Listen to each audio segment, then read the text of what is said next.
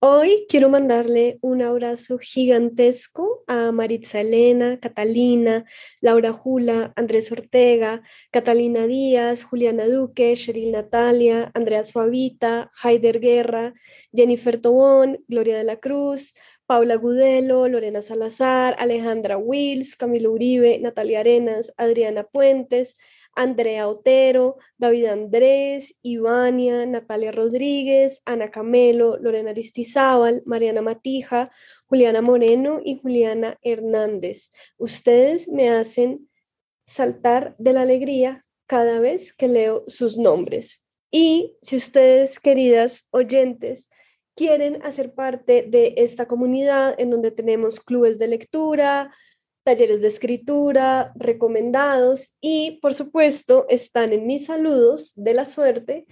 Eh, solo tienen que unirse en www.patreon.com slash womansplaining. En este capítulo vamos a hablar sobre colectivos feministas y cómo han encontrado formas muy creativas para adherirse a la campaña de la prueba. Antes de empezar con nuestra invitada, quiero compartirles unas palabras de Alia Trabuco, quien estuvo con nosotras en el primer capítulo y quien tiene un colectivo que se llama AMA y que hace piezas de audio para compartir por WhatsApp.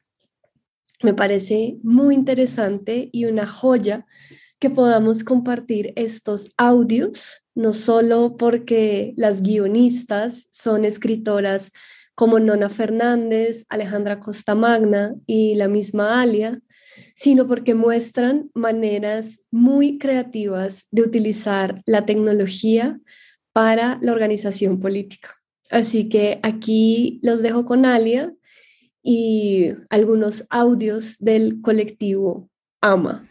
Hola, mi nombre es Alia Trabuco Serán, soy escritora y soy integrante de la colectiva AMA para el apruebo de la nueva constitución, eh, que básicamente es una colectiva que se conformó para grabar una serie de audios que luego llamamos guerrillas sonoras a partir de los guiones escritos por Nona Fernández, Alejandra Costamaña, Lina Meruane eh, y por mí eh, para la franja televisiva y que decidimos que podían transformarse también en otra cosa en, estos, en estas grabaciones que así podían ir de oído en oído eh, para básicamente dar a conocer este texto constitucional tan importante para nosotras las mujeres. Son, em, son, son pequeñas cápsulas eh, que dan a conocer iniciativas concretas de esta nueva constitución, entre ellas el carácter paritario que va a tener el Estado, lo que supone que todos los órganos eh, deban estar compuestos igualitariamente por mujeres y por hombres, así como el reconocimiento de nuestros derechos sexuales y reproductivos, el establecimiento de una educación no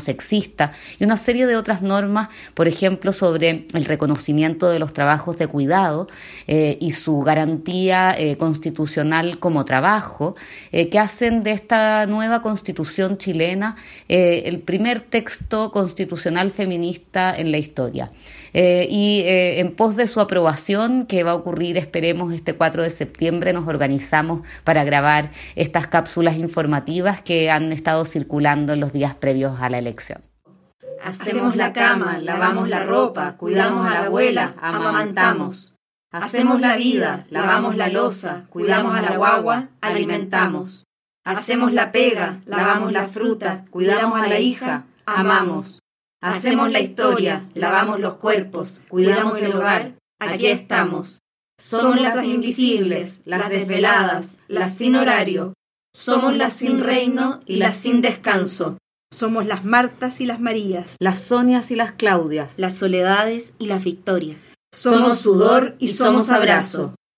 La nueva constitución reconoce como responsabilidad compartida los trabajos domésticos y de cuidados. Quienes los ejercen tendrán derecho a la seguridad social. Por un país más justo, digno y amoroso, apruebo. ¿Te imaginas un país donde las mujeres, como tú o como yo, estemos presentes en todos los espacios donde se toman las grandes decisiones? ¿Te imaginas que el Congreso, las municipalidades, las universidades y hospitales públicos, los directorios de empresas como Televisión Nacional o Codelco estén integrados en un 50% por mujeres? ¿Cómo sería crecer viendo que ser mujer ya no es una limitación?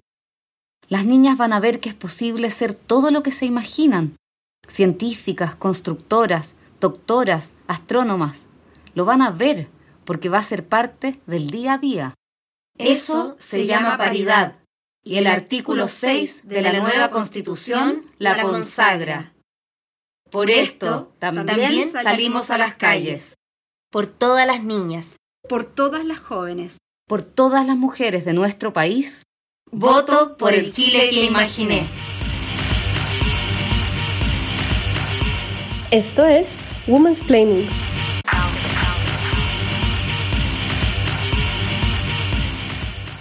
El próximo 4 de septiembre, las chilenas y los chilenos decidirán en las urnas si aprueban o rechazan una nueva constitución con enfoque ecofeminista que reconoce a los pueblos originarios y que cambia el enfoque neoliberal que privatiza todos los derechos y que hasta ahora ha regido al país.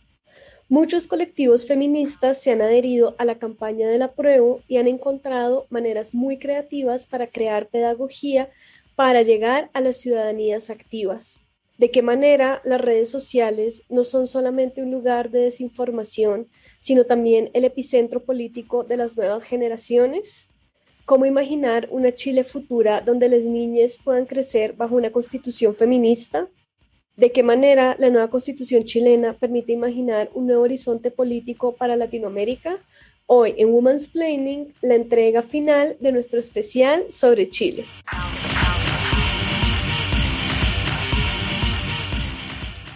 Hoy estamos con Natalia Silva Fischer. Ella es mujer, ella feminista, psicóloga, psicoterapeuta con perspectiva de género, magíster en ciencias sociales con mención en gestión social, diplomada en desarrollo, pobreza y territorio, diplomada en mujer y políticas públicas globales y es activista de el colectivo La Rebelión del Cuerpo. Hola Natalia, ¿cómo estás?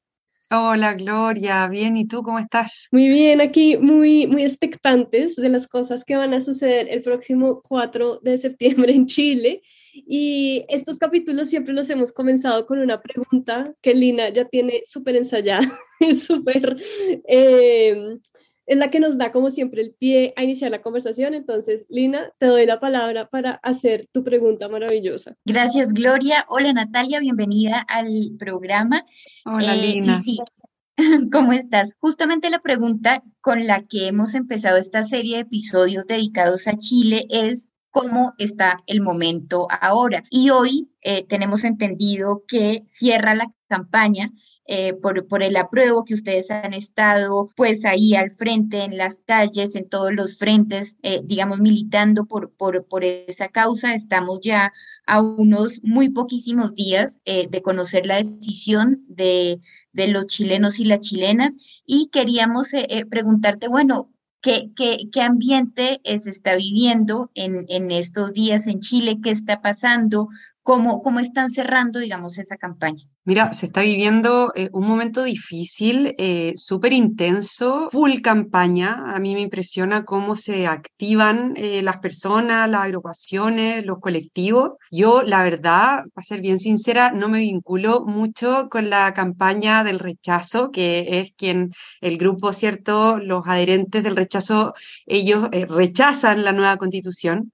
No me vinculo mucho porque es doloroso, es doloroso ver sus discursos, escuchar sus discursos, ver su, su forma, ¿cierto?, de, cómo quieren eh, o cómo perciben eh, la, la, forma en que, en que un Estado, ¿cierto?, eh, debe, debe administrarse.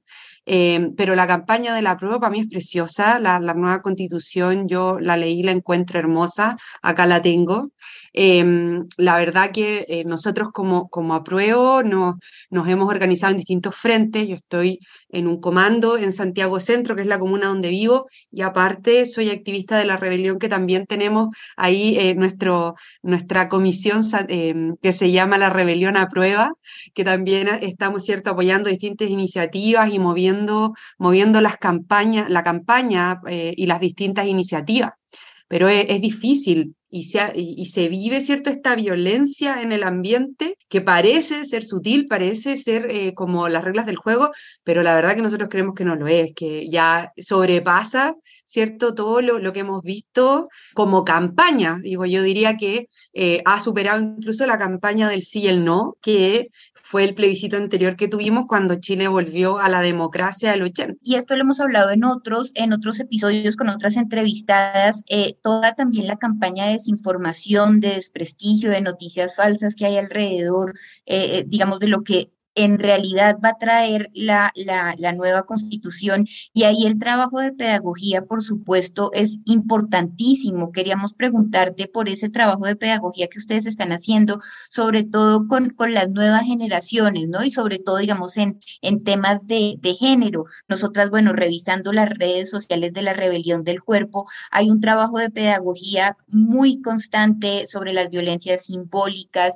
hay muchísima revisión, ustedes hacen revisión de eh, titulares de prensa, de publicidad, digamos, de todo lo que está, lo que se puede ver cotidianamente en, en una sociedad y, y, cómo eso puede traer consigo violencias simbólicas también, ¿no? Contra las mujeres y, y las chicas y las, y, las niñas. ¿Cómo, ¿Cómo es esa pedagogía eh, eh, por el apruebo desde una perspectiva de género, sobre todo con esas generaciones más jóvenes? Bueno, como comentaste al principio, efectivamente para nosotros la, campaña ha sido difícil porque ha, habido que desmentir muchas cosas, ¿cierto? Eh, hay una interpretación mañosa y hasta malintencionada de los adherentes del rechazo para hacer prácticamente una campaña del terror.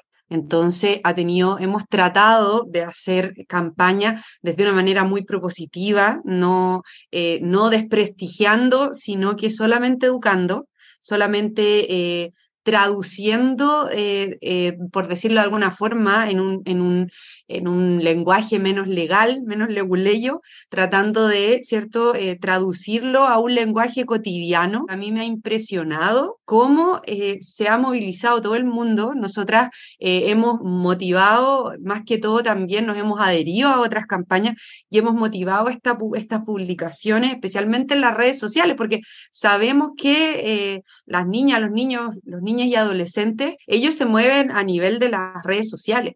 Y a nosotros no nos interesa solamente que aprendan sobre eh, violencia simbólica, sobre perspectiva de género para esta... Eh, para, para, esta, eh, para este plebiscito, sino que nos interesa que se continúe con esto, ¿cierto? Porque ahora nosotras y nosotros y nosotros tenemos que ser los fiscalizadores de, que todo esto se cumpla, ya sea si gane el apruebo, y si gana el rechazo, lo mismo, no podemos soltar nunca más esta lucha. Entonces, para nosotros en general, eh, el trabajo que, que, más nos hemos enfocado este año es en hacer em, trabajo en las redes sociales, publicar, bueno, primero adherirnos ¿cierto? Adherirnos a, este, a este borrador. Em, y próximamente también tenemos una publicación eh, sobre cómo se vincula la violencia simbólica con la nueva constitución. Es como en ese ámbito en el que nos hemos concentrado, en lo, en lo digital, y por supuesto ir en, en, terreno a lo que ya se está haciendo,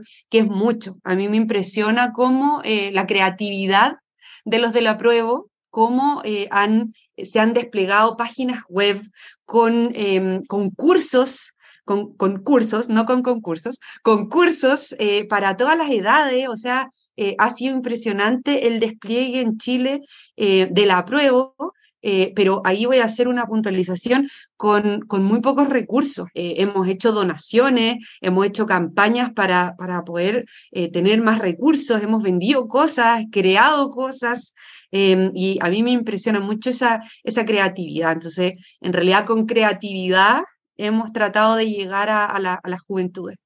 Yo tengo ahí como varias preguntas sobre, sobre lo que tú dices. Por un lado, te quisiera preguntar, creo que en este momento de la campaña, cuando ya todo está como en esas horas decisivas, es como cuando llega ese momento también como de darse cuenta, no sé, de la magnitud de lo que se ha hecho y de la magnitud de la importancia del trabajo colectivo, me parece a mí, ¿no? Y como que es algo que siempre me ha conmovido mucho de la democracia de alguna forma, ver como todos esos esfuerzos que, que se hacen eh, para una causa y me parece interesante también, pues que tu, tu activismo se ha hecho también dentro de este colectivo, ¿no? El colectivo de, de, la rebelión del cuerpo, y ese colectivo se suma a otro y como que ya se van perdiendo como esos liderazgos individuales porque no importa finalmente, ¿no? Como que esta es otra lógica eh, menos patriarcal también, me parece a mí. Y yo quería preguntarte por eso, ¿no? Como por la importancia de, de la creación de estos colectivos para, para hacer estas, estas militancias. Para nosotros ha sido eh, muy hermoso y, muy eh, importante desde, como, desde nuestra perspectiva de vida eh, el poder encontrarnos. O sea, en el, ustedes me imagino que igual han tratado en, otros, en otros episodios eh, lo que pasó el 18 de octubre del 2019, ¿no? Ahí cuando dicen Chile despertó porque hubo este estallido social ahí nos empezamos a encontrar muchas personas, por ejemplo, como yo, que no era eh, tan activa políticamente, eh, empezamos a activarnos, a encontrarnos y a formar, ¿cierto? Estos colectivos que dices tú, algunos nos adherimos a, colectivos que ya existían, como en mi caso, que ingresé a la, rebelión del cuerpo, eh, ya ha sido muy especial porque con mucha, con mucha sororidad y fraternidad, por decirlo así, eh, y nos hemos unido. Estamos súper claros y claras que esto no se acaba el 4 de septiembre.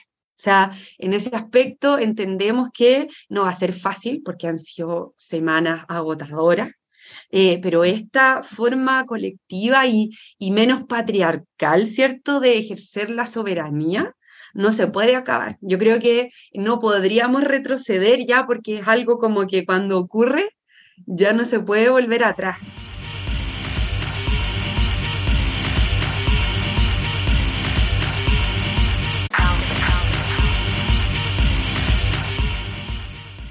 Quería que nos hablaras un poco más de lo que decías ahora, de que justo en este plebiscito los jóvenes van a participar también. Entonces, eh, yo te quería preguntar por eso, ¿no? Como muchas veces pensamos que los jóvenes son eh, un poco desentendidos de la política, aunque yo creo que esta generación de jóvenes, por estar como tan informados, tienen una conciencia mayor, pero no sé, yo pienso cuando yo tenía 16 años jamás pensaba en el feminismo, o sea, pensaba en fiestas y novios, pero nunca pensaba ni en política, ni en organización, ni nada de eso. Y, y los jóvenes y las jóvenes de ahora me sorprenden mucho porque tienen una, una conciencia política muy interesante. Entonces, yo quería preguntarte por eso, ¿no? Como por ese diálogo con, con esos jóvenes de ahora que son tan eh, sensibles a, a, estos temas de política y, y, por esas estrategias también de comunicación, ¿no? O sea, como muchas veces muchas personas dicen, no, pero solamente ese activismo en Instagram o en Facebook, eso no, no funciona, o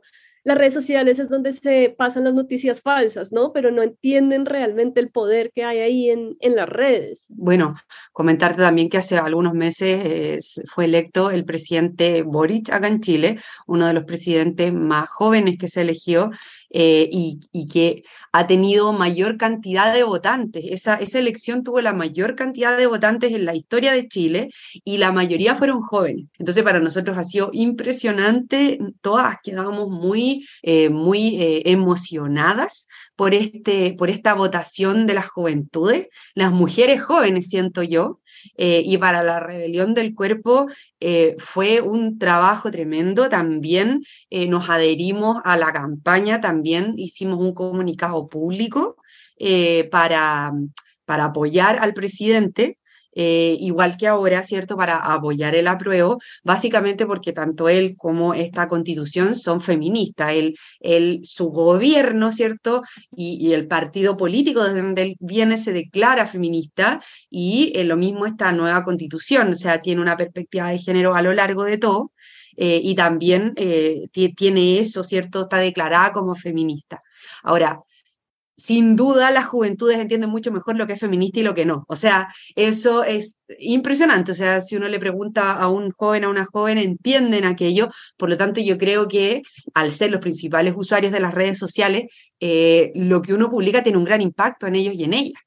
¿Cierto? Viceversa, hay ahí ahora ya ellos mismos que son influencers, ellas mismas, eh, también contribuyen a esto. O sea, nosotros como la rebelión del cuerpo tampoco nos posicionamos como las expertas que vamos a ir a enseñarle a ellos y a ellas, sino que ellos y ellas también contribuyen eh, mucho a, nuestra, a nuestro activismo. Entonces, eh, para nosotros el, el, trabajo con ellos y ellas no es solamente de enseñarles, ¿cierto? Sino que es de tomar un espacio que ellos ocupan yo creo, antes que todo y todas como Instagram, ¿cierto? O sea, ellos se tomaron, ellas se tomaron ese espacio antes y nosotros de alguna forma lo aprovechamos para poder conectarnos, para poder conversar, para poder visibilizar las temáticas de género eh, y en nuestro caso específicamente la violencia, la violencia simbólica. Natalia, tú ahora eh, mencionabas cómo esta eh, nueva constitución que está, que está por aprobarse tiene, tiene un talante y una esencia feminista, ¿no?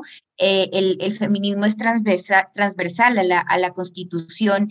Eh, ustedes incluso en algunos eh, videos y que, que, han, que han subido a Instagram mencionan, por ejemplo, algunos artículos que tienen que ver con, temas de género, por supuesto, y también con el trabajo que hacen ustedes, como el, de la creación de casas, de, viviendas de acogida para mujeres víctimas de violencia de género, todo lo que tiene que ver con derechos sexuales y reproductivos, algo que a mí me pareció muy interesante, que es eh, esta serie de normas, digamos, para, para hacer del espacio digital un espacio libre de violencias, ¿verdad? Y yo te quería preguntar y también un poco para las personas eh, colombianas que nos están escuchando, ¿por qué es eh, transversalmente feminista esta nueva constitución? Porque el texto y lo que se plantea eh, son feministas. Es una constitución que garantiza, lo dice prácticamente textual en el artículo 6 de, la, del texto, una constitución que garantiza una sociedad donde mujeres, hombres, diversidades y disidencias sexuales y de género participen en condiciones de igualdad sustantiva, reconociendo que su representación efectiva es un principio y condición mínima para el ejercicio pleno y sustantivo de la democracia y la ciudadanía. Ahí nos acordábamos, cuando leíamos esto, nos acordábamos de una autora em, que decía, pues sin feminismo no hay democracia. O sea, y esto está, yo cuando lo leía a mí se me, se me caían las lágrimas, porque, eh, ¿cómo? O sea, para mí es, muy grande que esté en una constitución algo así. Bueno, empezando nombra a mujeres, disidencias, ¿cierto? Cosas que ni siquiera estaban nombradas en la otra constitución.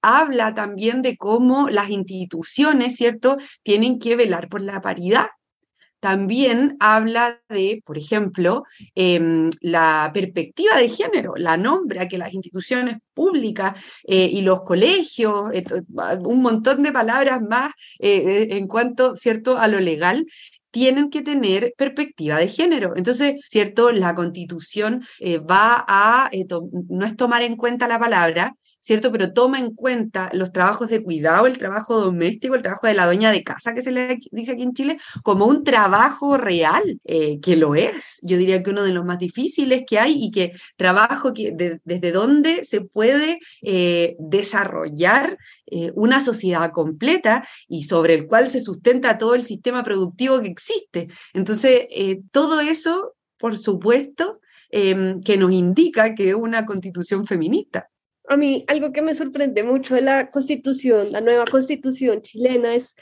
que parece escrita como desde una utopía maravillosa, ¿no? Como que eh, cuando leo partes de la constitución y converso con personas, como que me da mucha esperanza porque siento que es un documento que permite imaginar un horizonte político diferente para este continente tan, tan desigual y tan terrible. Y, a mí me gustaría preguntarte un poco por, por esto, o sea, como si es posible imaginar una Chile menos desigual, una Chile feminista, y cómo, cómo podríamos comenzar a imaginarla, ¿no? Esa, esa Chile del futuro, donde las niñas y los niños y los jóvenes y las disidencias sexuales pueden expresarse tranquilamente y donde los pueblos originarios son reconocidos y donde eh, pues esta desigualdad tan horrible que ha sido creada por un sistema neoliberal se zanja finalmente. Es una pregunta difícil Eh, porque es un sueño que yo creo que algunas ni siquiera hemos sido capaces de soñar. Yo empecé hace un par de años en el camino del feminismo y, y, me cuesta todavía imaginarlo, creérmelo, ¿cierto? Pero sé que vamos caminando hacia allá, lo sé. Ahora, eh, sé que los cambios sociales pueden eh, tardar, pueden demorar, pero no se detienen. Por lo tanto, eh, tengo la certeza de que vamos caminando, pero también el, presidente Boric dijo en su discurso cuando, cuando salió electo, vamos lento porque vamos lejos y no vamos solos. Yo no sé, me imagino que no es de él esa, esa frase, pero, pero me, me llamó mucho la atención porque efectivamente eso, eso se siente desde el, desde el feminismo que yo he vivido, al menos cuando veo documentales de tanto tiempo que vienen luchando, hoy en día hay abuelas que dicen, oye, no puedo creer que todavía estoy en esto, he pasado mi vida luchando en esto. Entonces, cuando las veo a ella me cuesta mucho imaginarme el futuro diferente al de ahora. O sea, siendo bien pesimista, eh, cuando nosotras nos descuidamos, nos quitan los derechos que, por los cuales hemos luchado. Entonces, eh, por un lado es como tratar de mantener lo que llevamos ganado, el espacio que llevamos, y por otro lado, en el caso que gane la prueba, estar encima como una especie de fiscalizadora, ¿cierto? De que la constitución pueda eh, eh, tomar, eh, ser sustantiva, ¿cierto? O sea, llegue a ser real, porque ¿para qué estamos con cosas? O sea, inicialmente esto es un texto, un texto maravilloso, pero hay un, muchos años de por medio para que este texto pueda llevarse a cabo completamente. Ahora, tiene la característica, que tal vez todas las constituciones la tienen, pero, pero de progresividad. En el fondo, cuando algo se instaura, no se puede volver atrás, siempre se puede detener o avanzar. ¿Cierto? Pero dado de que todos los cambios también requieren, requieren tener presupuestos y todas esas cosas, ¿cierto? Em, no, no se va a instaurar todo de inmediato, ni cambiar todo de inmediato, que es parte de la campaña del terror también que hacen los, del, los, contrarios a la, a la, nueva constitución, ¿cierto? Eh, porque eso no se puede hacer. Entonces, sabemos que va a ser un camino lento, ¿cierto? Eh, que va a tener pausas, que se va a detener. Sabemos que es una responsabilidad de nosotras el no retroceder y lo que tenemos que tratar y lo único que podemos eh, entregar a la, niñez, a las adolescentes de ahora, es em, el, el, poder, el acompañarlas en este camino, ¿no? Porque para muchas nuestro camino fue muy, muy solo. Acá el feminismo en Chile no, no, no es tan potente como en, como en otros países. Entonces, muchas vivimos en soledad mucho tiempo, el feminismo nos costó encontrarnos.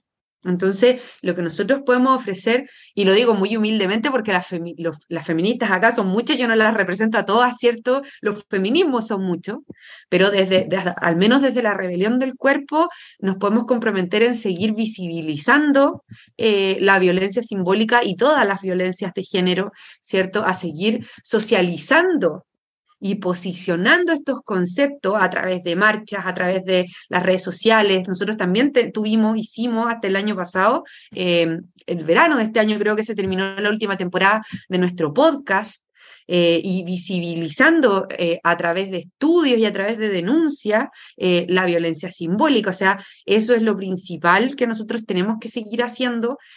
gane o pierda la nueva constitución, no podemos soltar las calles, tenemos que seguir creando espacios de desprivatización de la violencia simbólica desde la sororidad. Una de las cosas que queremos comenzar a hacer ahora, ya para adelantarles también, es empezar a incidir en la opinión pública, en la agenda pública institucional y en el mundo privado, en las leyes, en políticas públicas, poder participar en el debate público y político institucional, tanto oficialista como no oficialista en el fondo. O sea, ganen o pierdan eh, nuestros candidatos, nuestras candidatas, eh, nuestras opciones, ¿cierto? No podemos seguir y creemos que eso, porque ver a una mujer feminista en la tele es algo que yo nunca vi cuando era niña. O sea, ver a una mujer, a una ministra feminista y que se declara feminista y que sube a, pedir, ¿cierto?, a, su, cargo, empieza su cargo con un pañuelo. O sea, eso para nosotros es impresionante y creemos que eso tenemos que hacer y seguir haciendo eh, por las juventudes y la niñez.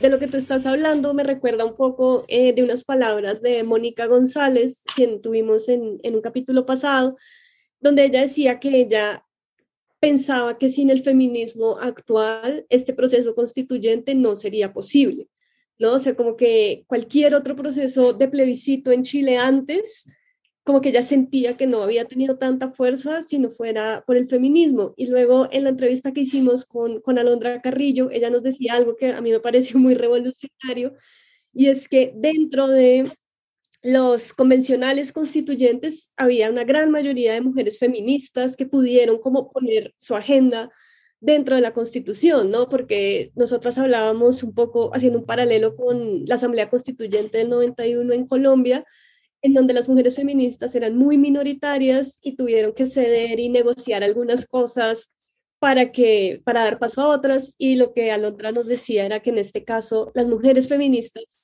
están tomando las riendas de este proceso, ¿no? Y, me gusta mucho lo que tú dices de, esa soberanía ciudadana, porque siento que eso es un poco lo que, lo que hacen los feminismos, ¿no? Entonces, pues yo te quería preguntar como por eso, ¿no? Como por ese gran, esa gran potencia feminista que hay en Chile, me parece a mí, eh, que está logrando este proceso en donde estamos hablando de paridad, pero estamos hablando de una paridad, digamos, de fondo, no solo de forma.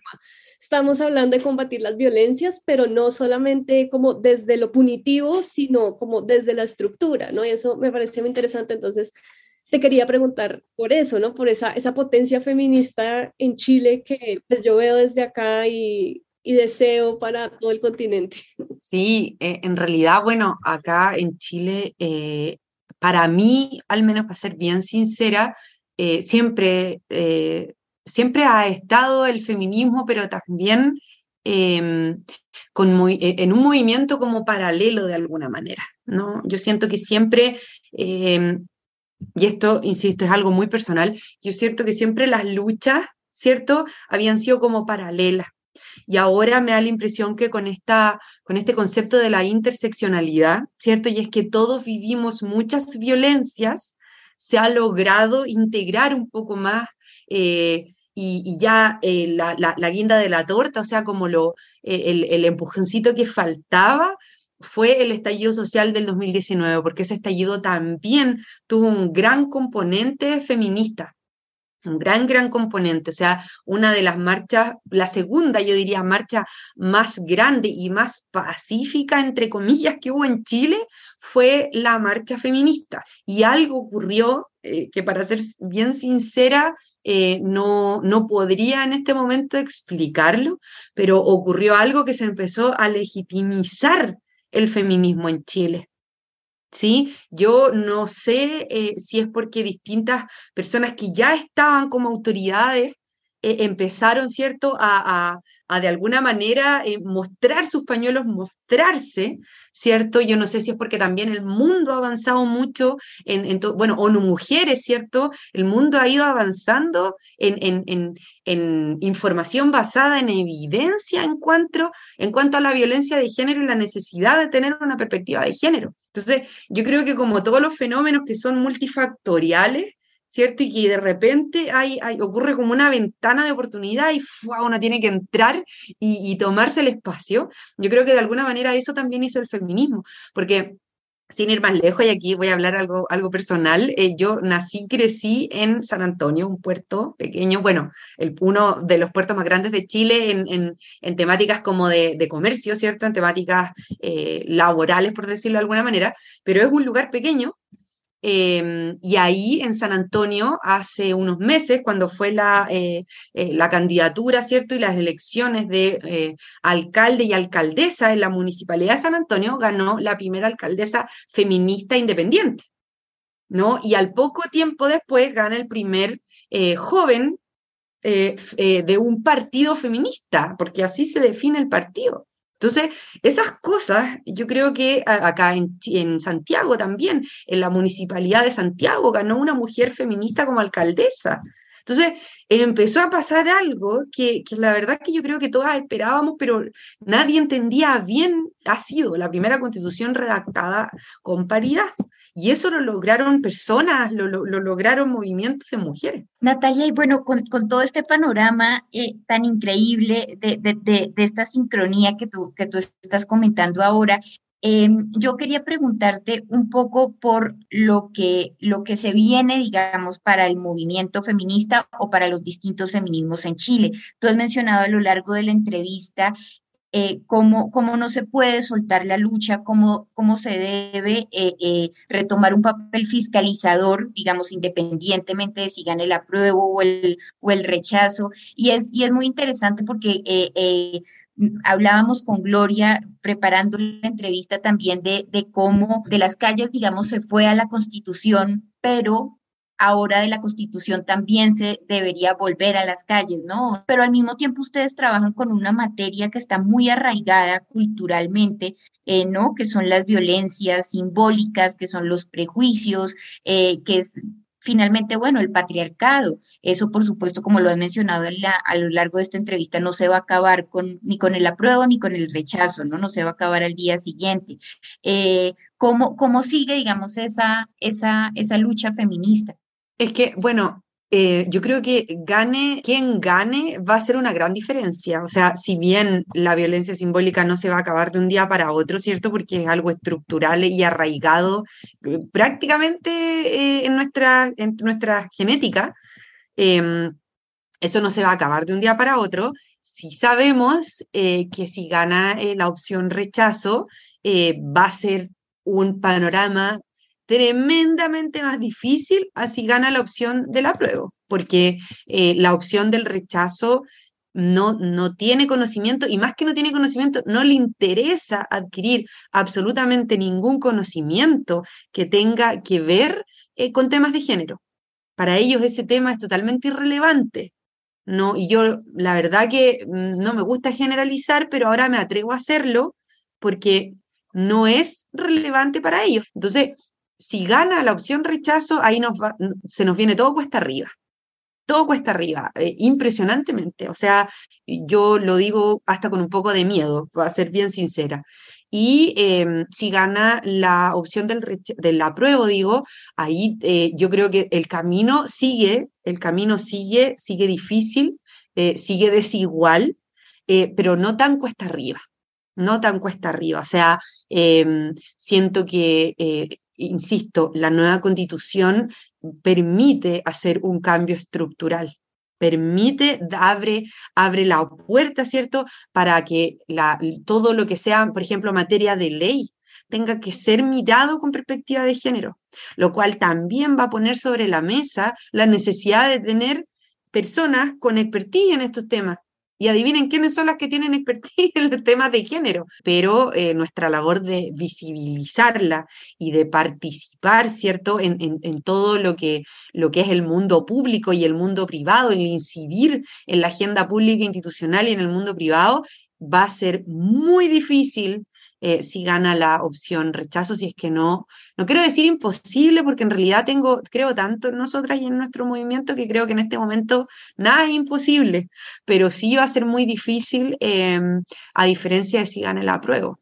Y lo, lo, que me da, lo, debo decir que lo que me da más pena, porque en realidad, no sé, yo fluctúo entre la pena y la rabia, es que el, el la constitución feminista incluso, incluso apoya de alguna manera todo el estereotipo de género que le pesa al hombre y que lo y que oye no olvidemos que la tasa de suicidios acá en Chile es mayor en hombres cierto eh, o sea algo está pasando también no y, ellos asumen y, malentienden y tienen un desinterés tal en el feminismo porque dice y empieza con una palabra que para ellos es negativa, que es, al final es eso, no tenemos acogida desde el mundo del rechazo, no hay ninguna acogida. Sí, yo creo que también tiene mucho que ver con lo que tú decías, ¿no? Como que a veces siento que las personas que están en ese lugar del rechazo y que, digamos, en Colombia, cuando tuvimos el, plebiscito del proceso de paz, que fue algo como muy similar, eh, el no,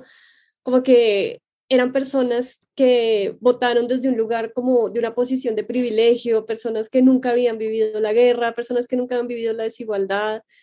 y era como un cinismo también a la hora de, de hablar de estos temas porque piensan que son utopías, ¿no? Y que eso nunca va a pasar y que son promesas en el aire, pues cuando realmente la igualdad está ahí, la podemos construir entre, entre todos y todas, ¿no? Tal cual, tal cual. Yo, yo, no, yo no entiendo por qué existe como este fantasma que, que, que supuestamente nos, nos gobierna y que dicta las leyes, las reglas, las instituciones y, yo así, es como, oye, pero si somos nosotras y nosotros mismos, no hay esta, esta fuerza superior, ya respeto a las religiones, si alguien cree que un Dios nos creó y, no, y vamos a volver a ese Dios maravilloso, si ese Dios realmente es un Dios que dice, eh, ama al prójimo como a ti mismo, mejor todavía, ¿no? Y desde esa lógica del amor tendríamos que ser capaces de construir esa, esa sociedad, pero pero van hacia, hacia otro lugar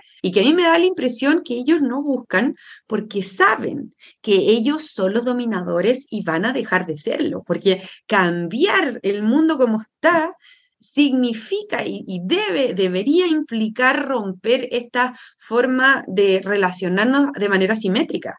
Y por supuesto que quien está en la posición de poder no va a querer dejarlo. O sea, y ahí es donde, donde está yo creo que la, la gran, eh, la gran lucha, ¿cierto? La, las campañas, porque es como, bueno, entonces, di la verdad. Entonces, eh, en tu campaña, dilo, di que por eso no quieres que las cosas cambien. Y, y, y, no engañes a las personas que creen que a lo mejor van a, van a subir a ese nivel en el que tú estás, ¿cierto?, de, privilegio, porque tampoco va a ser así. Este sistema no, no, no admite, no admite eh, que todos seamos elite, que todos seamos de, mm, eh, dominados, no, dominadores. Entonces, es muy difícil, es muy difícil lograr hacer entender, abrir como esos ojos. Es muy difícil que, que, ese velo se corra y el poder mirar esa situación. Al momento en que uno lo ve, ya no hay vuelta atrás. ¿no? Completamente de acuerdo. Natalia, pues de verdad, muchísimas gracias por esta conversación. Eh, desde aquí mandamos todas las energías positivas para que el 4 de septiembre gane la prueba. Igual estoy segura porque los esfuerzos ciudadanos han sido muy grandes. Y nada, pues te mando muchos abrazos y espero que, que siga esta, esta lucha y que el 4 haya las mejores noticias para, para toda Latinoamérica. Gracias, Gloria. Nosotras también esperamos lo mismo. Gracias, Lina. Y nada, pues, eh, pucha, que la lucha siga nomás. Pues no hay democracia sin feminismo. Recuerden que estamos en todas las plataformas, Spotify, Deezer, Apple Music y para quienes se quedaron hasta este momento, tenemos la sorpresa de darles otros dos audios del colectivo AMA que son muy maravillosos y que realmente me hacen pensar que todas nuestras energías deben estar encausadas a que el apruebo pase este domingo 4 de septiembre. Chai. Cierra los ojos. Dale, ciérralo. Vamos a jugar. Imagina un camión. ¿Quién lo maneja? Imagina una empresa. ¿Quién la dirige? Imagina un quirófano. ¿Quién opera? Imagina un tribunal. ¿Quién juzga? Ahora abre los ojos. ¿Imaginaste alguna mujer? Dicen que la justicia debe ser ciega, que eso es ser imparcial. Pero en los ojos cerrados hay muchísimos prejuicios. El juez dijo que yo estaba borracha, que por eso consentí. Me quitaron a mis hijas por ser lesbiana. Él casi me mata, pero igual lo soltaron. ¿Es, eso hacer justicia? Con la nueva constitución, las juezas y jueces deberán resolver con enfoque de género. ¿Qué significa eso? Que nunca más se culpa a las víctimas. No es no. Que no me discriminen por mi orientación sexual. Que la violencia machista se condene. Que los estereotipos de género no influyan en las sentencias judiciales. Para un país con juicios, no prejuicios, aprueba la nueva constitución.